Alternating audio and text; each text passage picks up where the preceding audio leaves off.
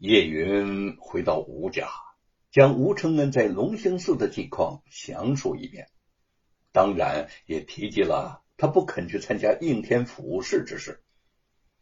吴瑞气的将一个茶杯摔碎在地上，怒骂：“逆子啊，逆子，简直是要气死我了！”他的身体本来就不甚好，这一次更是气得连声剧烈咳嗽。跌坐在床上，不住的喘着粗气。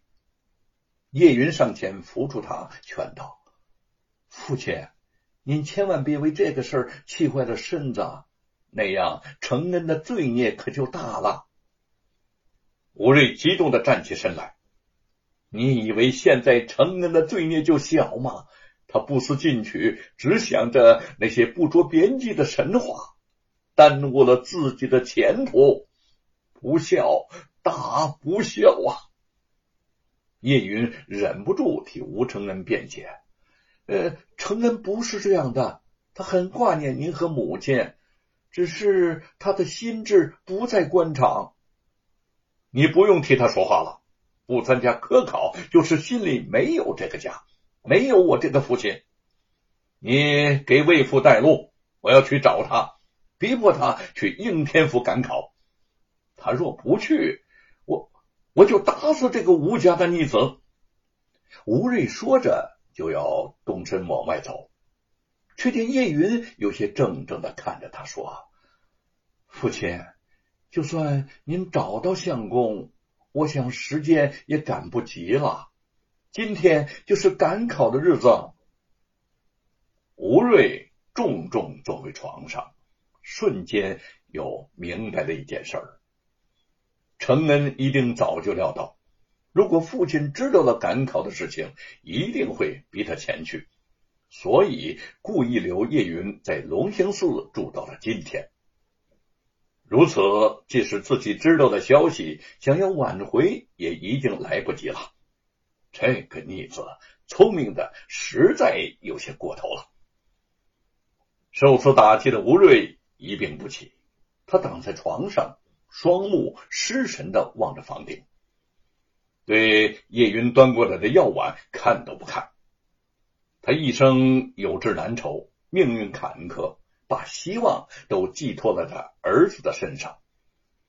没想到吴承恩居然不去赶考，不能考取功名，又怎么指望他光宗耀祖呢？应天府贡院的考场内静的。可以听得到呼吸声，每个考场内的考生神情都是紧张和期盼的。沈坤时而皱眉细想，时而奋笔疾书。虽然同样脸上紧张的有些苍白，但在他合上考卷时，脸上的神情已经变得放松而未有得意之色了。随着一阵催交试卷的铜锣声，沈坤和众考生纷纷交上考卷，提着考篮走出了考舍。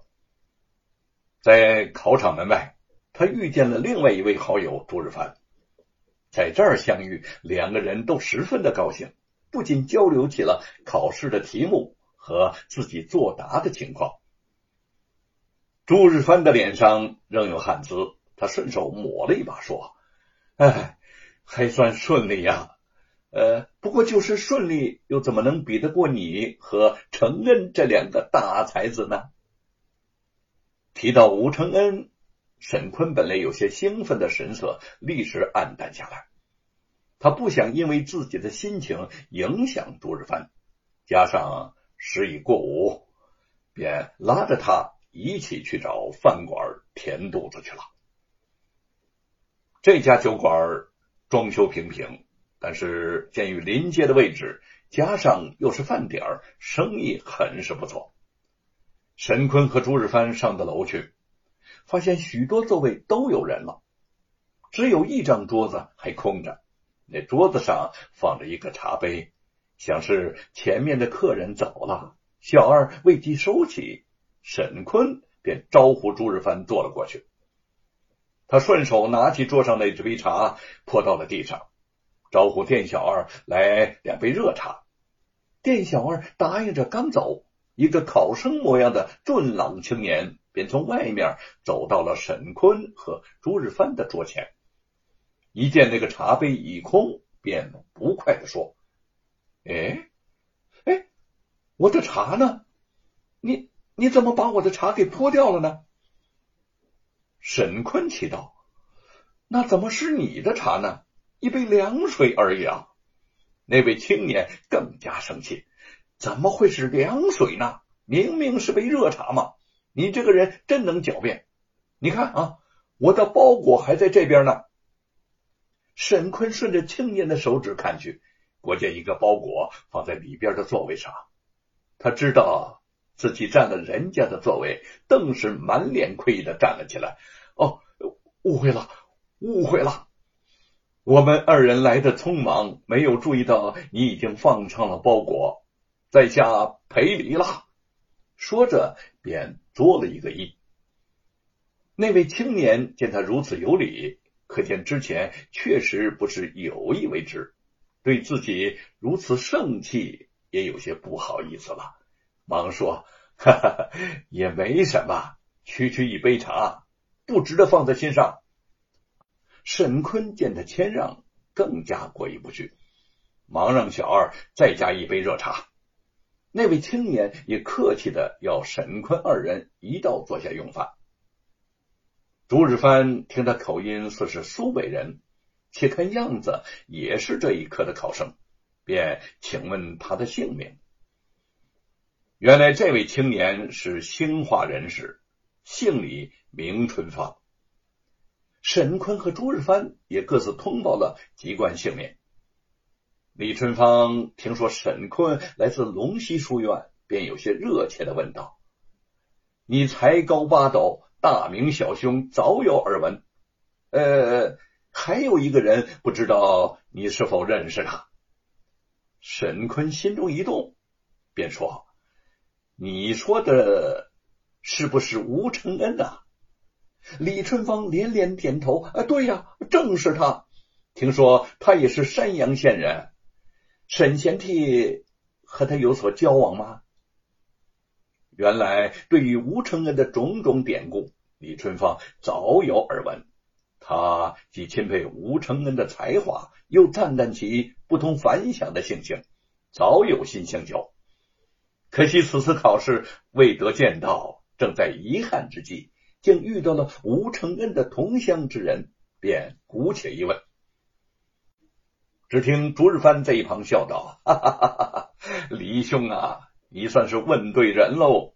沈贤弟和吴承恩可是莫逆之交啊！”李春芳大喜：“好，太好了，太好了！沈贤弟，小兄有一事相求。”沈坤慨然道。